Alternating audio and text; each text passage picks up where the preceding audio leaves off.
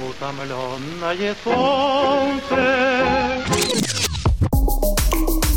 Псих. Фак. Привет, это «Психфак» – подкаст о ментальном здоровье современного общества. Авторы и ведущие – журналист Даша Орлова, это я, и психотерапевт Юлия Дердо. Привет. Мы отвечаем на самые актуальные вопросы и помогаем решать психологические проблемы. Наш проект создан студией «Эфир». Если вы тоже хотите стать подкастером и записывать собственные аудио и видеоподкасты, жмите на описание этого выпуска и найдете подробную информацию о том, как с нами связаться. Псих фак. Еще один вопрос от э, наших подписчиков по поводу плача. Да что делать людям, которые хотят плакать, но не выходит?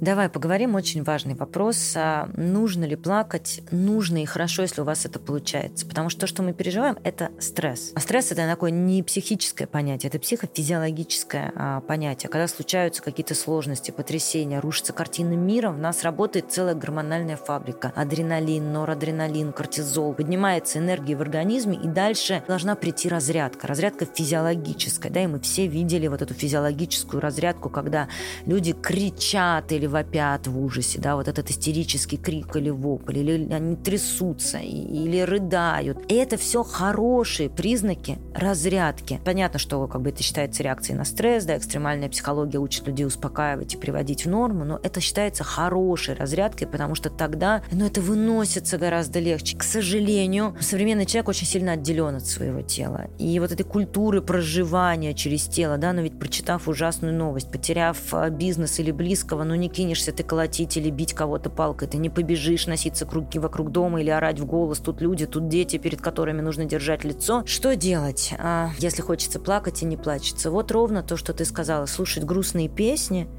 и смотреть мелодрамы. Ни в коем случае не фильмы ужасов, не тяжелейшие драмы, потому что в таком, ну, не поплачешь, тогда это скорее будет защитная функция замирания, а что-то такое, где вот отгоревать, а, прожить эти эмоции немного вот в таком переносе, да, не про себя и свою ситуацию, здесь слишком страшно, я про это плакать не могу. Прямо помочь себе. Если никак не получается плакать, можно посмеяться долго, классно, истерически посмеяться, если у вас есть какой-то любимый, всегда смешной сериал. Если и это не удается, потому что я прекрасно понимаю, что не все в этом состоянии могут посмеяться, да, вот поржать, отпустить эту энергию, то очень помогает спорт.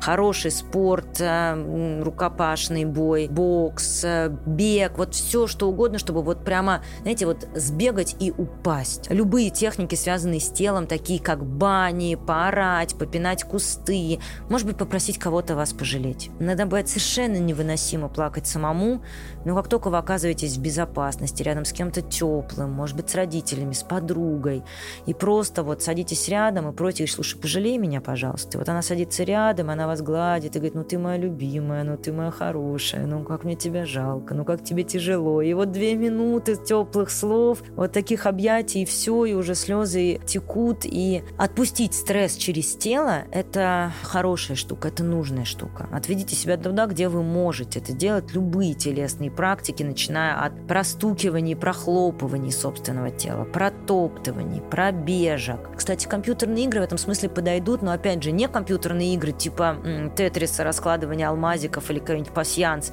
а вот компьютерные игры, где можно отыграть эмоции. Хорошо, если вы с кем-то играете, и можно поорать на этого человека, выплеснуть через телом. Такие, знаете, компьютерные игры с дополненной виртуальной реальностью, в этом смысле они прекрасны. Там можно и побегать, и попрыгать, и поорать, и раз, разметать что-то, дать выход своей ярости, агрессии, так, словно вы тот самый первобытный человек, который вот громит все на своем пути и делает то телом, а, что, собственно, заложено природой делать со всеми этими гормонами стресса. Плакать можно, плакать нормально, плакать естественно. Учите, пожалуйста, своих детей плакать.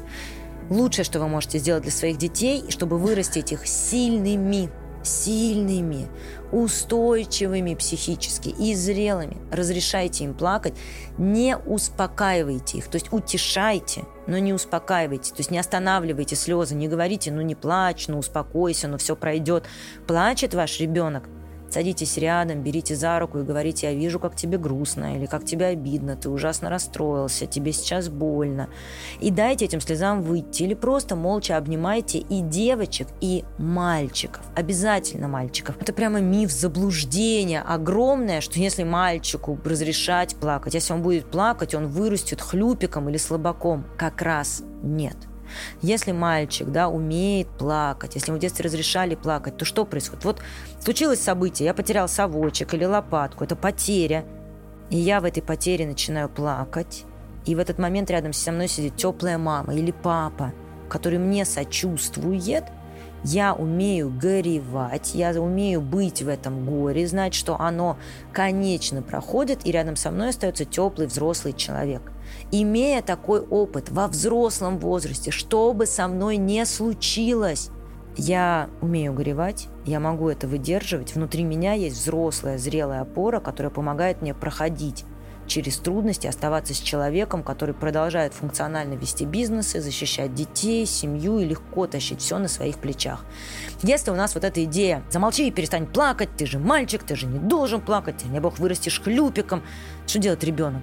Он говорит, боже, Мои эмоции родителям не нравятся, мои эмоции ненормальные. Ребенок начинает эти эмоции подавлять, не распознавать, сам своих эмоций бояться, злиться на себя или выливать эту злость на окружающих людей, которые у него эти эмоции вызывают. И тогда у нас вырастает, в общем-то, очень слабая личность, которая в любой стрессовый момент накричали на него, потерял он что-то в жизни, работу, или случилось какое-то несчастье – а он, ну, в некотором смысле ломается. Он уходит в запой, потому что эмоции поднялись, и я не знаю, что с ними делать. Или он начинает жутко злиться на себя, что же я за тварь такая, работу потерял, со мной что-то не так, виноватить себя, как виноватили его в детстве. Или он начинает выливать эту агрессию на жену, на детей. Почему? Да потому что он действительно слабый. В чем слабость?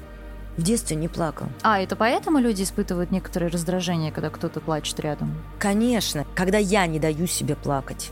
И когда мне нельзя было плакать, я взрослый мужик, а у меня плачет сын, у меня в этом месте слетает планка, я этого сына чуть ли не убить готов, лишь бы он не плакал, потому что для меня плакать страшно, я со своими-то слезами не разбираюсь. Очень часто, да, нас злят те эмоции, которых мы себе не позволяем.